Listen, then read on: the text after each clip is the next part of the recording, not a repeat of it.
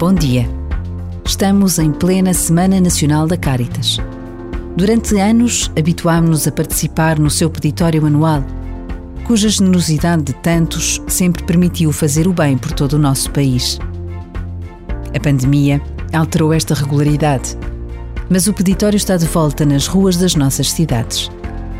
E se ajudar a Ucrânia é uma prioridade para todos, ajudar a Caritas é promover o cuidado por todos, os mais frágeis e abandonados, lá longe na Ucrânia e aqui ao nosso lado.